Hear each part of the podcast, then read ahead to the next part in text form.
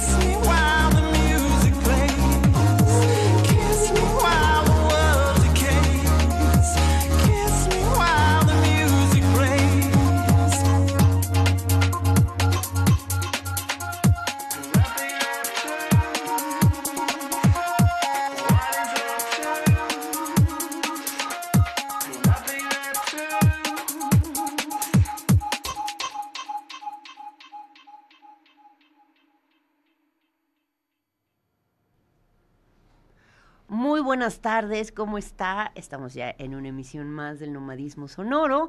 Espero que esté muy bien en donde quiera que nos esté acompañando, ya sea a través del 18.1 de TV Buap, ya sea a través del 96.9 FM y si nos escucha por ahí por la calle, hay mucho tráfico, eh, es viernes, la cuerpa lo sabe y también la desesperación un poco, entonces quédese con nosotros, no se agüite, tenga paciencia, respire.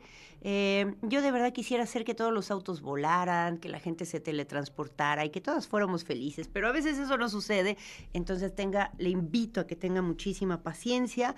Ya llegará, ya se podrá poner una bebida fría, una botanita para relajarse en este viernes y mientras pues que se quede con nosotros porque tenemos un programa muy, muy recomendable antes de desvelar quién es nuestra invitada.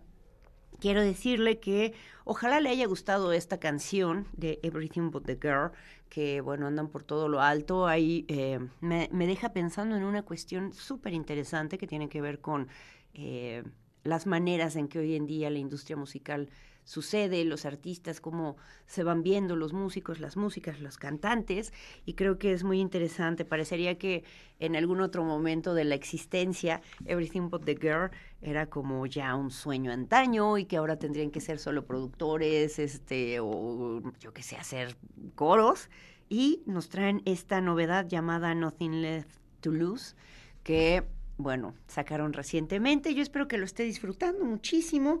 Ya le seguiremos la pista a ver qué, qué más novedades nos traen ahora con estos cabellos blancos fantásticos de la edad y qué bueno que las cosas nos estén cambiando.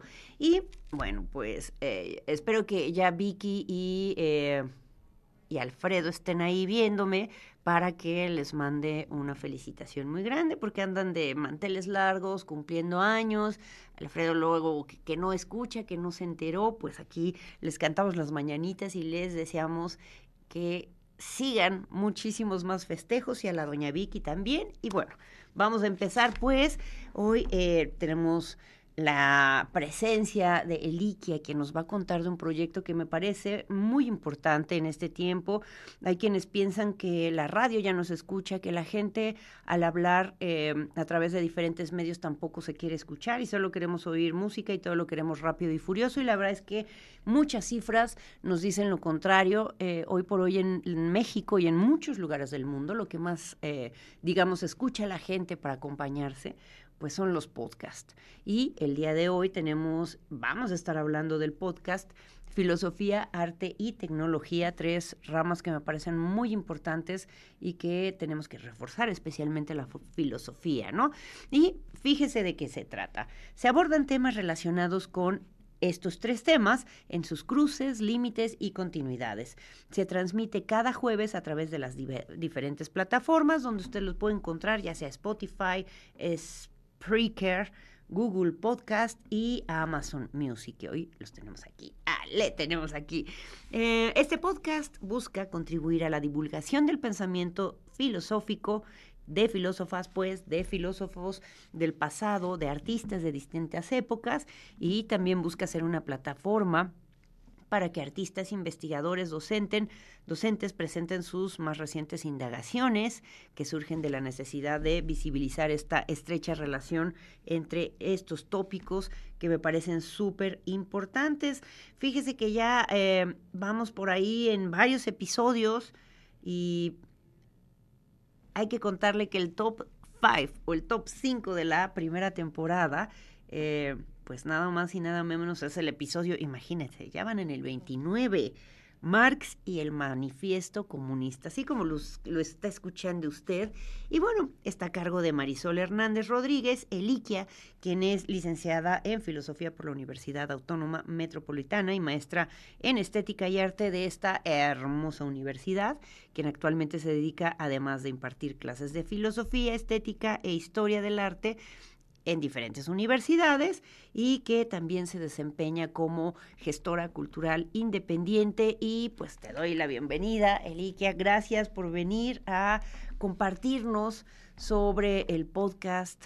Eh, bienvenida primero. Hola Chispi, muchas gracias. Agradezco tu invitación y bueno, compartirme el espacio con tu auditorio. Siempre es un gusto, siempre nos encanta en el nomadismo sonoro, eh, sin ningún afán de otra índole, pero siempre dándole una importancia vital a todo lo que sucede a nivel local en esta hermosa ciudad que suceden muchísimas cosas, ¿no? Y cuéntanos, ¿es a través de las clases eh, o qué fue lo que detonó decir, hace falta hablar de estos temas, filosofía, cultura y tecnología, filosofía, arte y tecnología?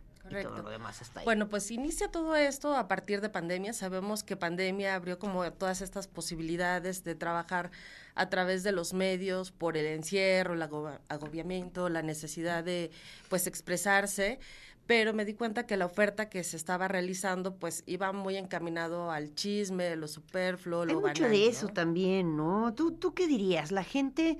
Eh, digo, a veces estás, yo qué sé, lavando los platos, haciendo la comida, haciendo trabajos, eh, yo qué sé, de computadora, en donde no requieres estar, como que quieres tener esta eh, eh, compañía, ¿no? Y es cierto, muchísimos de los podcasts a veces eh, tienen esta cuestión de ser muy subjetivos y muy chismosos, Ah, como si aquí no lo fuéramos. Ajá. Sí, exacto. Entonces, bueno, de ahí que surge esta inquietud de compartir también un poco el conocimiento que pues nos ha tocado ir forjando a lo largo del tiempo y que muchas veces hacemos investigación que se queda ahí o preparas clase para tus alumnos y que de repente pueden ser temas que resulten de un interés más amplio de, otro tipo de público. Y bueno pues la inquietud era pues contribuir un poco a crear un eh, digamos, contenido que tuviera un poco más de calidad, que aportara un poco más conocimiento y pues también, eh, digamos, compartirlo con mis alumnos en ese momento, porque eh, digamos que el recurso común para los docentes son los videos, pero pasa esto, ¿no? Que de repente estamos cansados de, Ya, de de tanta mirar pantalla. y de repente se antoja, ¿no? Un podcast, algo que te vaya platicando mientras tú hagas otra cosa. De repente como que sí es necesario tener nuestros cinco minutos de, de quietud del cuerpo para descansar un poquito y entonces que aproveches, bueno, pues escuchar algo que te aporte, ¿no? Y pues esa es la intención de, de este podcast. Me gusta mucho que, eh, bueno, dentro de las posibilidades de contar, de relatar, de compartir investigaciones, de generar cruces en diferentes tópicos y temáticas, me gusta mucho pensar que eh, tengamos otros recursos, ¿no? Que, que tengamos otras necesidades, a lo mejor un tanto mm, no tan típicas y tópicas como lo que vemos en la escuela, sino este ingrediente importante que es la tecnología, ¿no? Me gustaría preguntarte cómo es que, eh, supongo que dos elementos eh, serían importantes saber. ¿Cómo, ¿Cómo se entiende en el podcast la tecnología y cómo está dialogando? Bueno, el arte tal vez eh, nos queda claro en, en épocas, en la historia del arte, los artistas, sus producciones, eh, etcétera, etcétera, ¿no? Pero en estos términos, ¿cómo encuentras esta, este cruce, vamos a decirlo, orgánico, en términos de la filosofía con la tecnología especialmente, ¿no? Pues me parece que eso es una situación fascinante que he tratado de ir evidenciando, que es ver cómo la, pues la sociedad, digamos que históricamente ha tenido la necesidad de crear, de transformar la naturaleza, va creando herramientas, va creando tecnologías que con el tiempo se van especializando y perfeccionando. Y lo que me interesa mucho es evidenciar el cambio en la experiencia que tenemos al surgir estas nuevas tecnologías. Particularmente me gusta mucho la idea de pensar en el cambio de la experiencia estética, que es algo que estamos viviendo. Eso está increíble, ¿no? Es, es, me parece que eso es algo súper importante porque al final siempre como que terminamos metiendo todo en la misma canasta que es la cultura, ¿no? Entonces, me gusta pensar que, en efecto, la tecnología, ¿qué pasó en el arte mientras empezaba a ver, eh, no sé, trenes jalados o empujados, impulsados por vapor, ¿no? Y cómo esta idea, por ejemplo, ¿no? Este, impactaba tanto en la forma de pensamiento filosófico, pero también en una forma, vamos a decir, la estética, ¿no? Y que de pronto empiezan a hablar de velocidad y es muy hermoso pensar estas correlaciones, ¿no? ¿Tú en algún momento habías visto ya estas ideas o fue una, una necesidad que viste tal vez dando clases, eh, tratando de explicar a veces la historia de la humanidad que, y desde el arte, que a veces no es tan fácil? ¿Cómo fue que, que- que dijiste, por ahí es el punto que me va a centrar a, a organizar una serie de episodios? Claro. Bueno, pues eh, es particularmente esta vertiente de la tecnología me interesó mucho a partir de mis inquietudes en cuanto a la investigación, ¿no?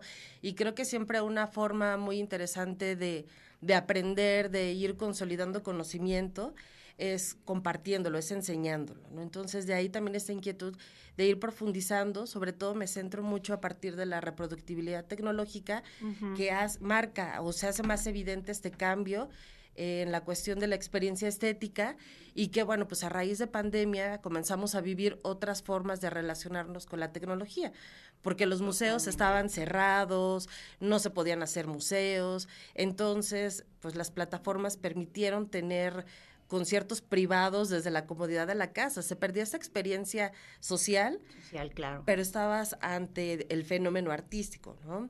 Lo mismo va a suceder con las, eh, la experiencia de las exposiciones virtuales, que ya comenzaban desde antes de la pandemia, pero lo interesante es cómo se potencializa ahora esta posibilidad. De igual forma, los recorridos virtuales que ofrecían los museos ante a veces la imposibilidad de viajar, ¿no? Que te ofrecían la posibilidad de, de recorrer museos como el Prado.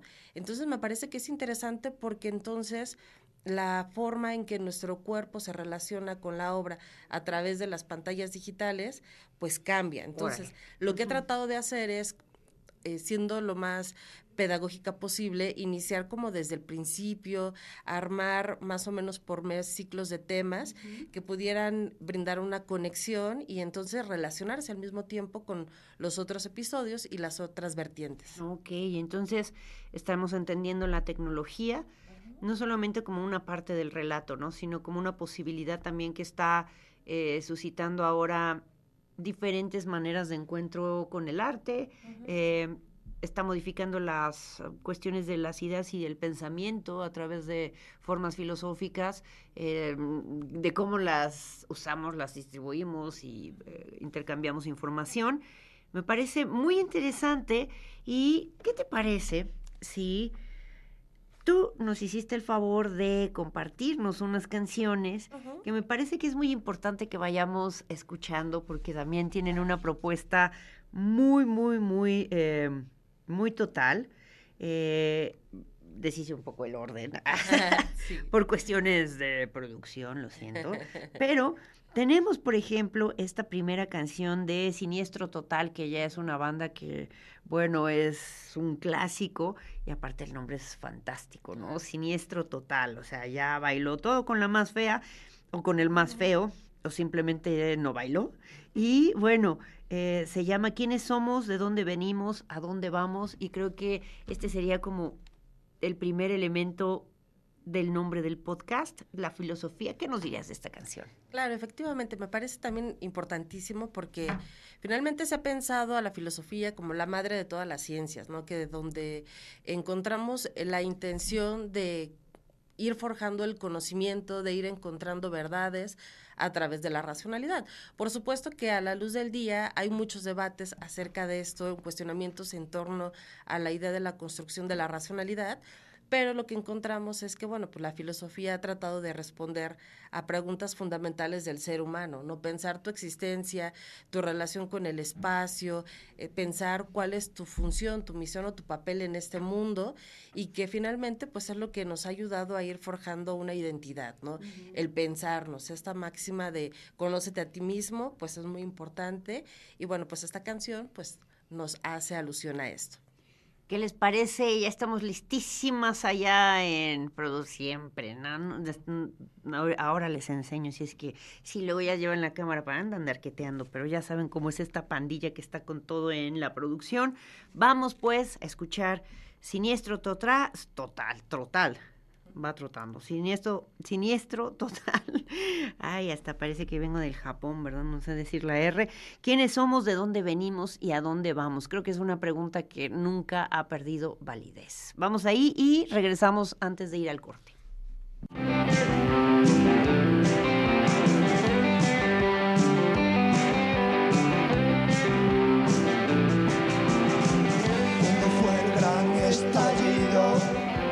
Estamos antes de nacer. ¿Dónde está el eslabón perdido? ¿Dónde vamos después de morir? ¿Qué son los agujeros negros? Expande el universo, es cóncavo convexo. ¿Quiénes somos? ¿De dónde venimos? ¿A dónde vamos? ¿Estamos solos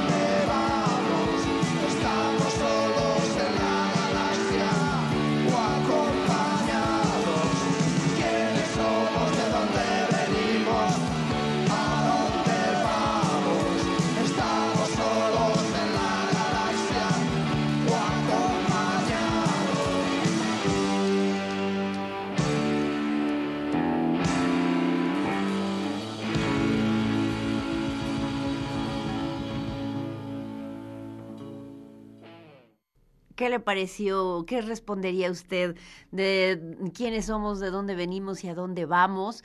Con tantas eh, apariciones ahora de, ah, no sé cómo se llaman, solo sé que son UAPs ahora en lugar de ovnis y por ahí dando vueltas en el volcán y tantas capturas, hablando de este término tecnológico, eh, estas cámaras que van captando las impresiones de lo que pasa en el popo a cada nueva eh, erupción o pequeña exhalación que hace.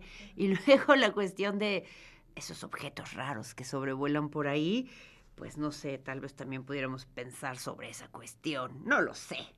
Hmm, No lo sé. Lo que sí me parece que es muy interesante es seguir pensando que la historia la historia, la filosofía es una herramienta súper importante del pensamiento. Hace poco, eh, el año pasado, antepasado, hubo toda una polémica porque estaban retirando esta materia de ciertas eh, currículas, no sé si de la secundaria o de la preparatoria, lo cual mucha gente puso el, grito en el cielo, porque en verdad lo que nos ayuda es a desarrollar un pensamiento crítico, a desarrollar un pensamiento lógico, a correlacionar ideas, ¿no? Y creo que eso es algo que no hay que dejar de hacer. Y sobre todo hacernos preguntas, ¿no? Y, y- y creo que antes de... ¿Cómo vamos del tiempo allá? Usted no sabe, pero traen un holgorio allá, ¿no? Ni se enteran cuánto tiempo tenemos. Yo voy a seguir, pues, entonces. Eh, ¿Tú qué dirías que sería lo más importante? Ya nos comentaste, ¿no? Un poco la idea de la, de la importancia de la filosofía, pero ¿qué pasaría si se les quita a los grados más jovencitos y solo tengan que enfrentar hasta la universidad, si es que tienen tronco común, algo sobre filosofía, Claro. alguna materia? Sí, bueno, de hecho, eh, pues digamos que en mi experiencia docente ya eh, hace varios años atrás, hace más de 10 años, eh, con la incorporación del modelo basado en competencias, se había buscado precisamente eh, quitar como algunas materias en específico, entre ellas filosofía a nivel preparatoria, y en su lugar más bien poner a materias como ética, ¿no? Pero en relación con la cuestión laboral, que bueno, ética pues viene bien, pero filosofía es muy importante porque hay algo muy interesante y es que pues todos los seres humanos nacemos con una actitud filosófica, ¿no? Sobre todo cuando somos niños, esta actitud de, de la sorpresa, de que las cosas que no conocemos nos cautivan y entonces comenzamos a observar los fenómenos y a hacer preguntas. Y lo que es importante aquí de señalar es que precisamente las preguntas pues son ese andamiaje para construir nuestro conocimiento. ¿Y cuál es el problema? Que cuando somos chiquitos pues nos callaban, ¿no? Ya cállate, ya no te soporto, no, porque sí. O, ¿Por qué esto y por qué aquello? Y, y entonces, pero si esto es así, ¿por qué esto? Oh, qué Exacto. fantasía. Entonces, bueno, pues yo creo que es importante porque nos ayuda, generar preguntas nos ayuda a construir nuestro conocimiento, a pensarnos a nosotros mismos, pensar nuestra realidad y nuestro entorno. Y precisamente tú ya lo decías hace un momento, ¿no? A desarrollar una conciencia crítica, ¿no? No aceptar las cosas solo porque están ahí, sino más bien cuestionar, evaluar, pensar de manera divergente, ¿no? ¿Qué otras posibilidades tenemos? Y ese pensamiento divergente, pues es lo que ha ayudado también a construir muchas cosas, ¿no? A generar cambios políticos, sociales y tecnológicos también. Ha sido mucho el motor siempre de, eh, pues básicamente, ¿no? En la historia, esta forma así llamada dialéctica, ¿no? Que es, tenemos una premisa, una contraposición a eso, no te creo, ¿cómo así, no? Y después, a partir de eso, viene una síntesis que básicamente, pues sí ha sido el motor de, de la humanidad, ¿no? Porque si no nos ponemos al tiro, si no nos enojamos a veces, y si no preguntamos, ¿y por qué, no? Eh, es muy bonito cómo mm, nos ubicas y nos recuerda sobre los niños y las niñas, ¿no? Siempre las infancias son maravillosas porque eh, en sus recorridos, en sus asombros, siempre tienen esta posibilidad de, transgredir las normas o las lógicas o, lo establecido también, ¿no? ¿Y por qué? ¿Y por qué tiene que ser así? ¿Cómo? Pero, y si lo hacemos de otra forma, a mí me parece que es algo que eh, nunca deberíamos perder, tanto el asombro que genera esta actitud, como dices, filosófica, pero también eh, jamás deberíamos dejar de hacer preguntas, ¿no? Y creo que muchas veces también culturalmente nos dicen, eh, o como que nos acallan esta posibilidad de, cuestionar las cosas, ¿no? ¿Y por qué? ¿Por qué soy tu madero? Y volaba la chancla. Saludos a mi mamá y a todas las mamás mexicanas, porque no nos vamos a engañar. Eh, ha habido tiempos, ha habido tiempos. Vamos a hacer una pausa eh, con todo cariño y respeto a ustedes, madrecitas que sabían hacer volar esas chanclas y que sabían hacer volar también otros instrumentos de tortura y pena capital. Vamos a un corte, no se vaya. Continuaremos hablando, fíjese hasta dónde nos lleva la, la, cuestión filosófica, hasta estas chanclas voladoras, que yo creo que cada vez se utilizan menos, ¿no? Bueno, vamos ahí y continuamos, no se vaya. Maleta, pasaporte, regalos, brújula, contactos, gafas, frontera, mucho internet. ¿Que esto es el qué? Estamos en el nomadismo sonoro de Maleta, vuelta. Le agradezco pasaporte. que continúe con nosotros. ¿Cómo está por allá en el tráfico? ¿Cómo anda por casita ya comiendo? Ay, oh, guárdame un taquito que se me antojan muchas cosas, pero bueno, vamos a continuar.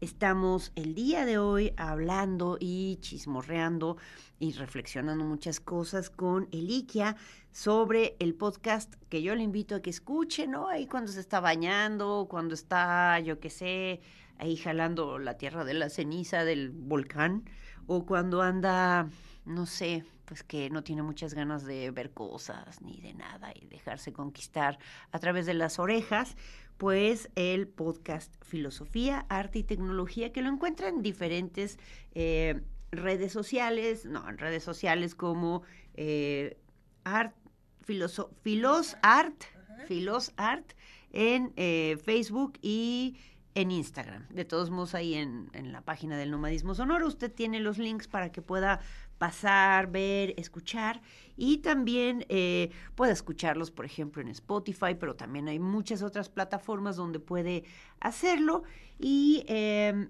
continuamos aquí con el, el. Siempre me, me cuesta trabajo. ¿Qué significa el IKEA?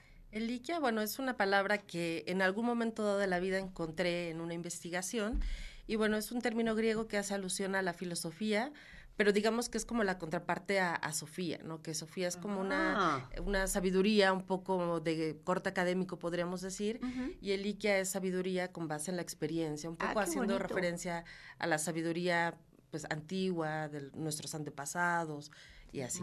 Como, como que el Ikia tiene más barrio. Ajá. ¿No? sí, más vida, ¿no? Más vivencia. Tiene más vivencia, más barrio y Qué bonito está esa, esa palabra, no lo sabía aunque lo intuía. Y eh, hay otra canción que queremos compartir con toda la gente que nos hace el favor de escucharnos el día de hoy y que me pareció muy interesante, porque ya sabe que aquí nos vamos preparando, navachismorreando, y que es una canción de Sin Codificar o los Wikipedia, ya no entendí muy bien ahí, pero que se llama La Cumbia Filosófica. Cuéntanos sobre la selección de esta canción que además también tiene una onda visual. Claro. pues me parece que es como bien interesante mezclar estas dos ideas, ¿no? Filosofía y cumbia son como ideas que difícilmente pensaríamos que pudieran coexistir.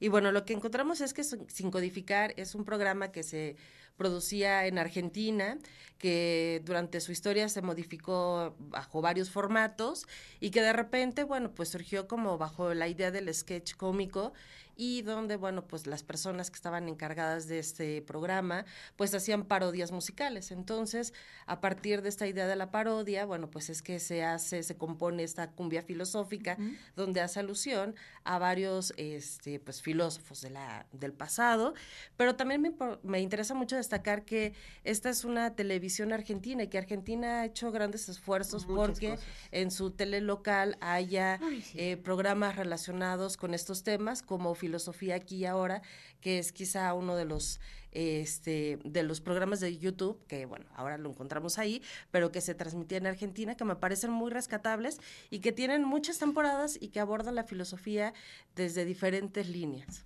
Perfecto, pues suena muy interesante. Algún día le llegaremos al talón, ¿por qué no? A la televisión eh, argentina. Pero mientras, me gusta mucho esta idea de poder combinar esas cosas que parecen que no se pueden combinar, como es lo lúdico con algo tan, a veces podría llegar a ser profundo. Yo no diría que denso, según quién es lo que nos enseña. Qué flojera leer el libro de filosofía, no sé qué. No, también pensar y adentrarse en las profundidades de nuestras, nuestros pensamientos es muy interesante, ¿no? Vamos pues entonces a ver esta canción y ahora continuamos, no se vaya.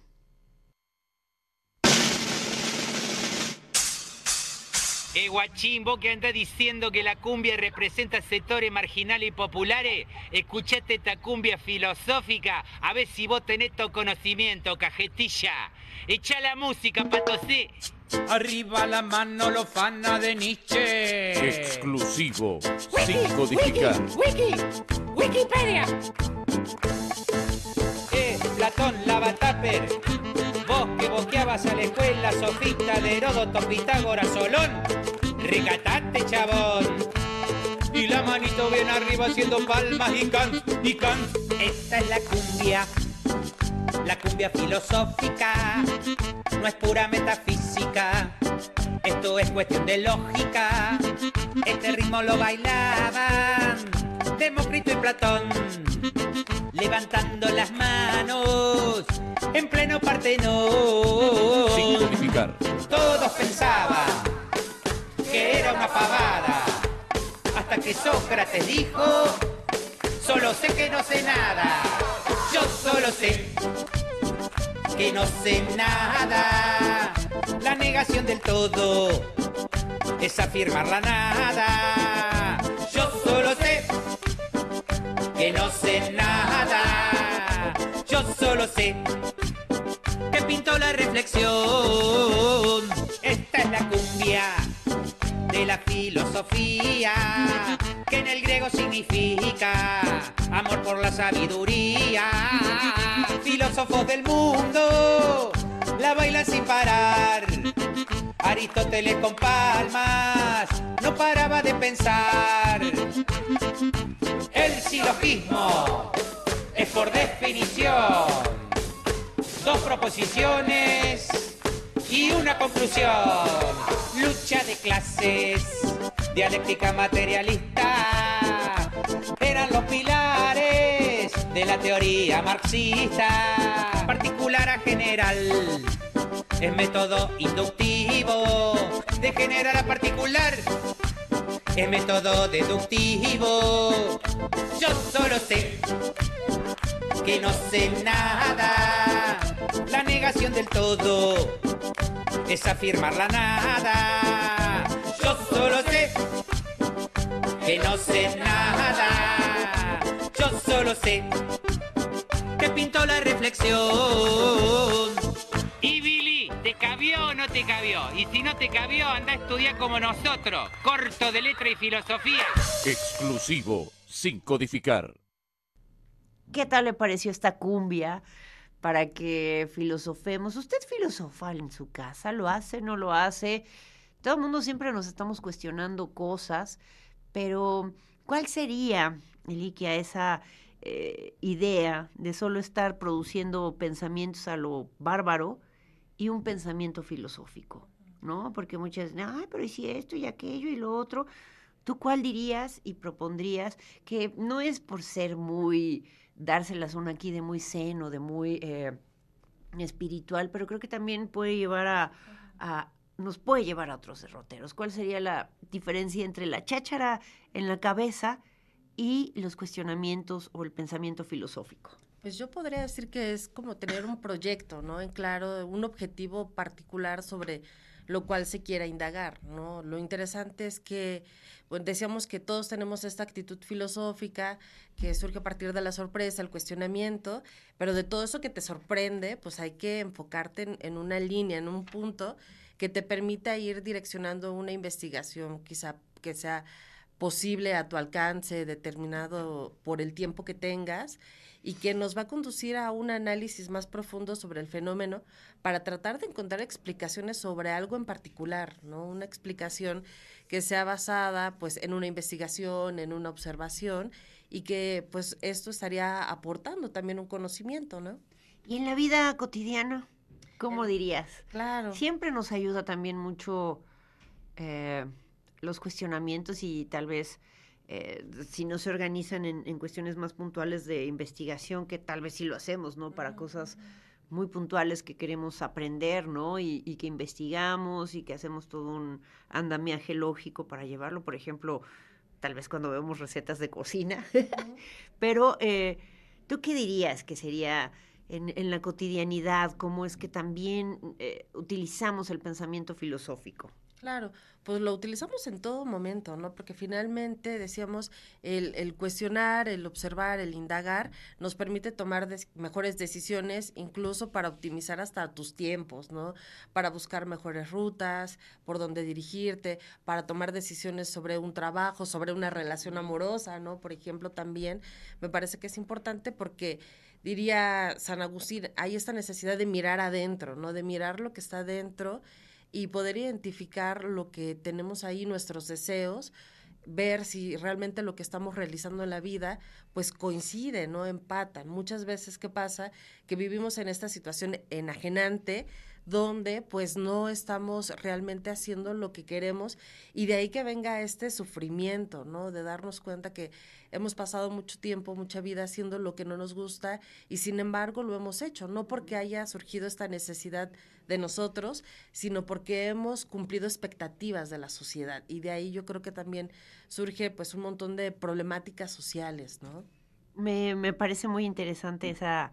Y me gusta mucho también pensar que eh, el, el pensamiento filosófico nos atraviesa de muchas maneras.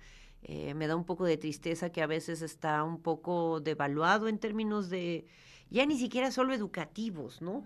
Sino en términos de que también se vive, ¿no? Es como algo que en verdad eh, una manera de reflexionar, pensar y estar y considerar lo que, lo que sucede. Pero bueno, me gustaría también preguntarte ahora, ¿cómo vas elaborando los episodios? Mira que el 29, que ya son un montón de la primera temporada, que recién ayer se estrenó la segunda temporada, ¿cierto? ¿Cuántos eh, episodios son de la primera temporada? Eh, ¿Cómo los llevas? Eh, fíjense, el primero, el top número uno es Marx y el manifiesto comunista, ¿no? Y cuéntanos cómo vas haciendo encontrando los temas, organizándolos. Claro. Bueno, pues los primeros temas surgen a partir de mis propias inquietudes y hasta ahorita tenemos 34 episodios que corresponden a la primera temporada. Empezamos el día de ayer con la quinta la segunda temporada, perdón, que ya sería el episodio número 35 y los vamos agrupando por temas. Cada mes abordamos un tema donde iniciamos los primeros temas hablando acerca de la filosofía en general, algunas problemáticas de estética antigua, luego se nos atravesó marzo, hicimos episodios especiales hablando sobre mujeres destacadas en la historia, estas mujeres que no tuvieron la posibilidad de, de ser reconocidas en todo su esplendor. Obviamente hay millones de mujeres que no han sido reconocidas y bueno, pues hicimos una, una breve selección. Por ejemplo, encontramos a Úrsula K. Le Guin, quien, bueno, Maravilla desarrolla, de desarrolla la teoría de la bolsa de, de ¿cómo se llamaba? De transporte de la ficción, que me parece que es muy interesante porque es pionera en la ciencia ficción, ¿no? Sobre todo en ese género literario y que no se conoce tanto, ¿no? También encontramos a mujeres en la música, mujeres eh, mexicanas como Ángela Peralta, Sofía Rodríguez Borja y María Elena García Sánchez Facio. Encontramos también a Flora Tristán, que es una escritora feminista y pensadora socialista del siglo XIX. Entonces, muchas veces presento yo investigaciones y otras veces pues me acompañan colegas, amigos que tratan temas que se relacionan con este, digamos que este eh, tema que estoy abordando yo. Y bueno pues hacemos una plática donde ellos nos presentan estas ideas o personajes. También abordamos eh, temas relacionados con la pintura, sobre la pintura femenina en México, las hermanas San Román, que poco se ha estudiado de Por esto, ejemplo, ¿no? Y toda, y siempre insistimos, insiste en el mercado, todo mundo, como si solo el mundo le perteneciera. Frida, lo siento. Tú trata de descansar, pero aquí tienes mucho jale, ¿no? Claro, sí, y que hay una infinidad de mujeres, entonces hemos querido agruparlo de esta manera. También hay otro episodio, otro grupo de episodios que hablan sobre la historia de la fo- fotografía, sobre la reproductibilidad tecnológica, temas relacionados con las teorías de Susan Sontag, sobre la posfotografía, que también es un tema muy interesante, que está muy en boga ahora en estos procesos de investigación. También hay un episodio especial sobre la filosofía es cosa de niños, que es muy bonito, lo recomiendo bastante.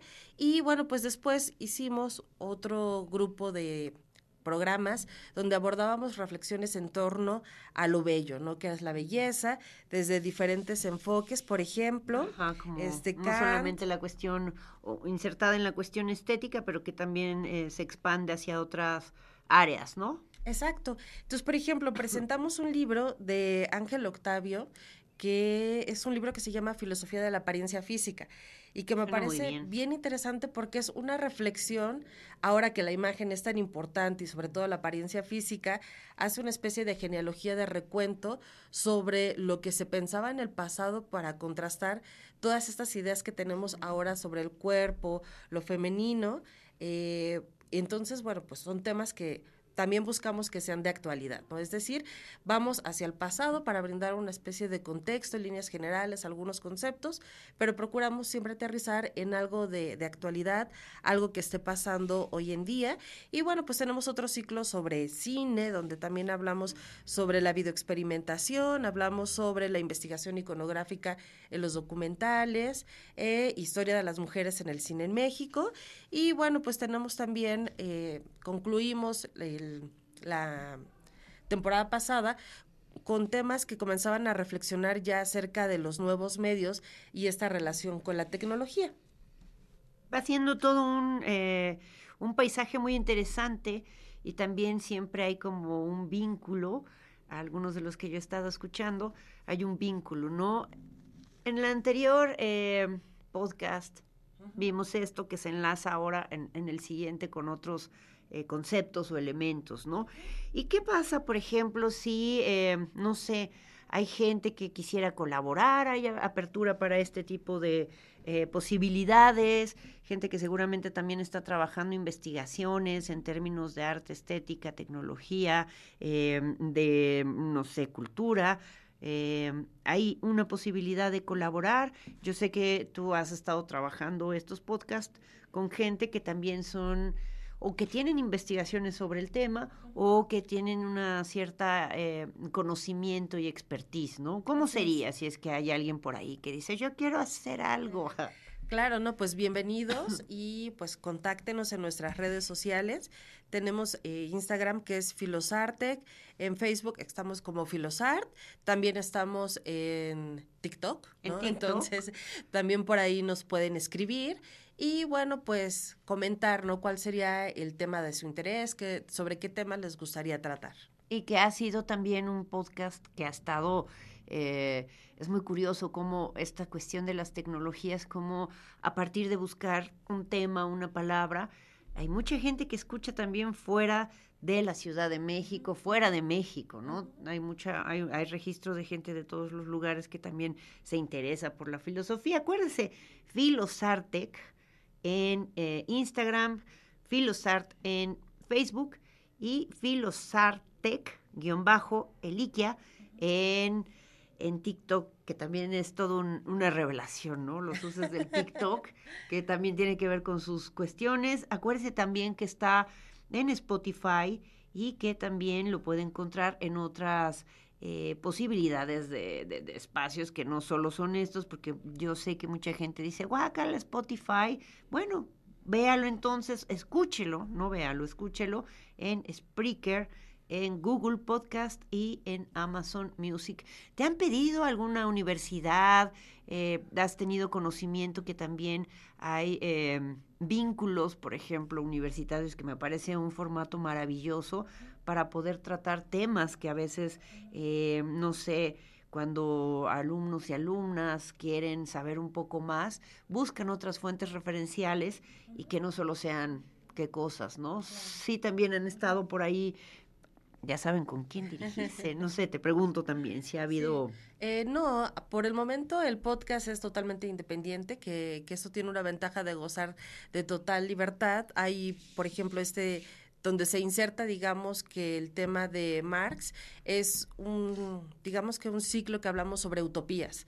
Entonces es muy interesante porque comenzamos a reflexionar desde las primeras reflexiones y bueno, pudimos culminar con Marx con toda la libertad de opinión por parte de Alejandro Hernández Maimone, que fue quien nos acompañó, y que para esta nueva temporada vamos a hablar sobre el arte mexicano del siglo XX y vamos a estar haciendo referencias hacia la historia y la política. Entonces, que también me parece muy Eso es importante un vínculo encontrar una relación ¿no? ahí. Es un vínculo súper interesante. Yo creo que también es lo que permite estos tres conceptos, la filosofía, el arte y la tecnología, generan un, un campo en común que es muy rico, ¿no? Por algo... eh, los sucesos de la historia no, no, no están aislados, tienen siempre un antecedente, tienen una ruptura, tienen un aspecto de emergencias, eh, vamos a decir así, tecnológicas o innovaciones tecnológicas que también generan pues esta, eh, pues sí, toda esta manifestación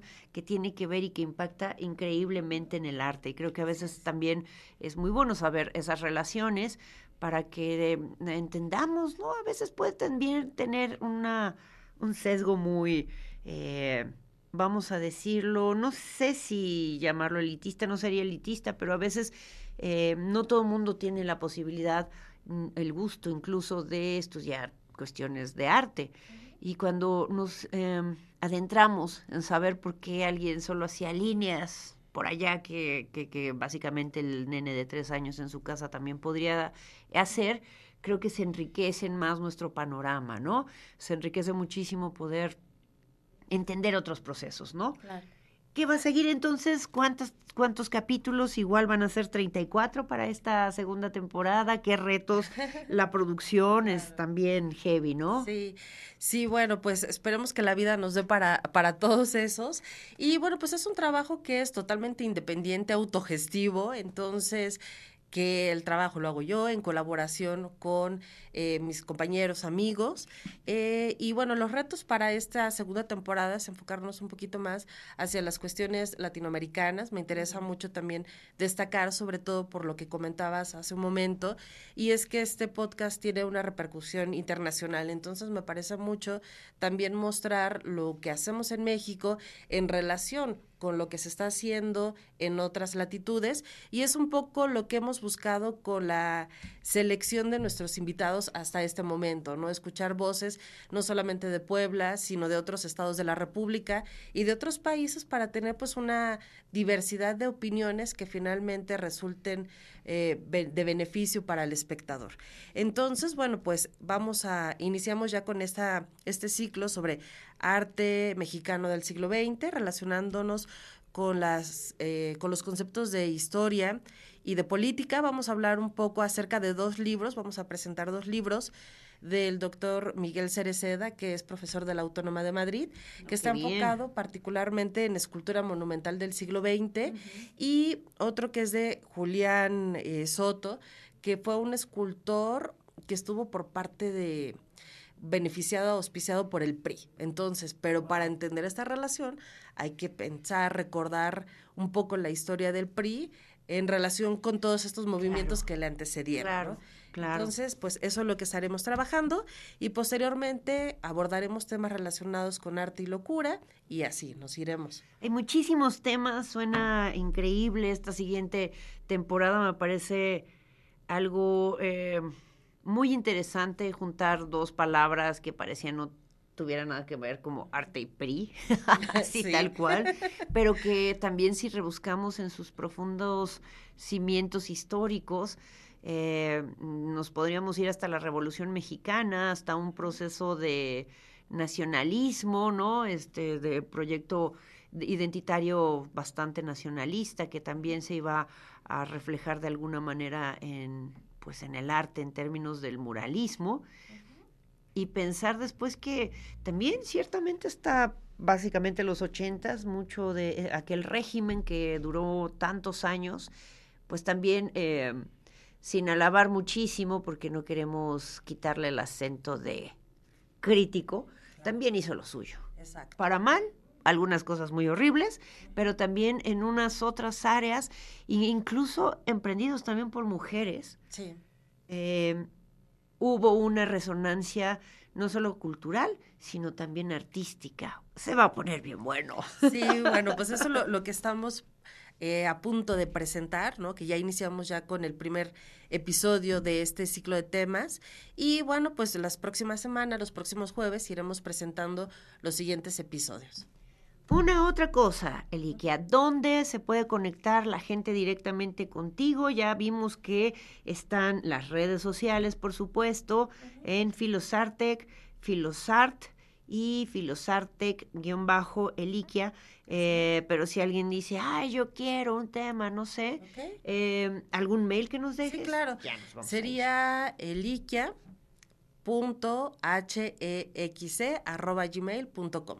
De todos modos, usted va a tener todas las los links, ya los tiene ahí en la página del Nomadismo Sonoro, en Facebook, en Instagram, eh, para que pueda acceder. Y de verdad, yo le recomiendo mucho escuchar otras cosas, nutrirse, siempre está súper bueno mientras uno está bañando, lo que sea, tener otras referencias, ¿no? Y también un poco parar la cháchara de la cabeza. Tengo que hacer esto y aquello. Vamos a escuchar. Eli, que quiero mucho agradecerte que el día de hoy estuvieras con nosotras. Eh, Siempre es un gusto saber de los proyectos que se hacen en esta ciudad, que se autogestionan y que además siempre tienen el compromiso de compartir el conocimiento. Claro. No, pues al contrario, gracias a ti, gracias por el espacio y pues gracias también a la audiencia por su atención y bueno, pues los esperamos por ahí. Por ahí estaremos viendo que se va a poner muy bueno y nos vamos a despedir, si te parece muy bien, con el rap de filosofía. Aprende filosofía rapeando, que creo que puede ser bastante didáctico. Se la voy a dedicar precisamente a todo el equipo que usted no puede ver, pero hace posible toda esta producción. Mírelos, ahí está. Dicen que son adolescentes, yo los veo un poquito más grandes, mire usted, tal vez el comportamiento, no sé qué, deberíamos hacer una cosa ahí de coreográfica o algo, míralos. A eso, así, cutes, todas cutes. Muchas gracias especialmente a usted por acompañarnos y que tenga un buen fin de semana, nos escuchamos la siguiente eh, emisión.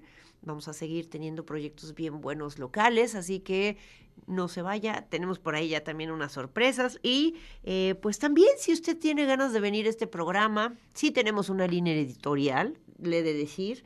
Eh, hay muchos lugares donde hay cosas comerciales y ahí pueden tener. Aquí en este programa tenemos especialmente, resonamos a través de eh, proyectos que a veces eh, siempre están instaurados en lo autogestivo y un poco en esa línea. Pero escribámonos al nomadismo sonoro arroba gmail.com. Mire, ya no sabe cómo están aquí los chicos, así de ya córtale. Vámonos pues con la cumbia del rap. Que le vaya bonito. Adiós, gracias a producción. Chao.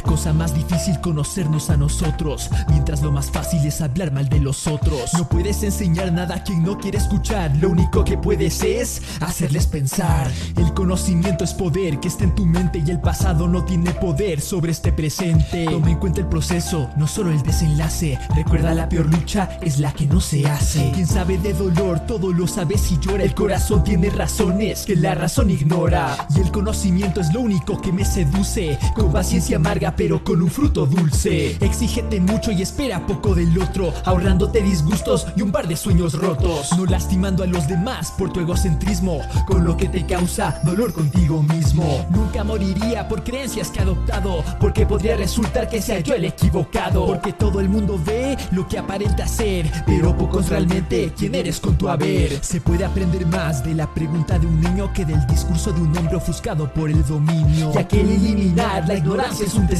daría todo lo que sé por la mitad que ignoro. Aquel que tiene un porqué para vivir con todo se podrá enfrentar a cualquiera de sus comos. Pues lo que se importa no es lo que te pasa, sino cómo reaccionas a las cosas que te pasan. Un gran resultado requiere gran ambición y ves las cosas como tú eres.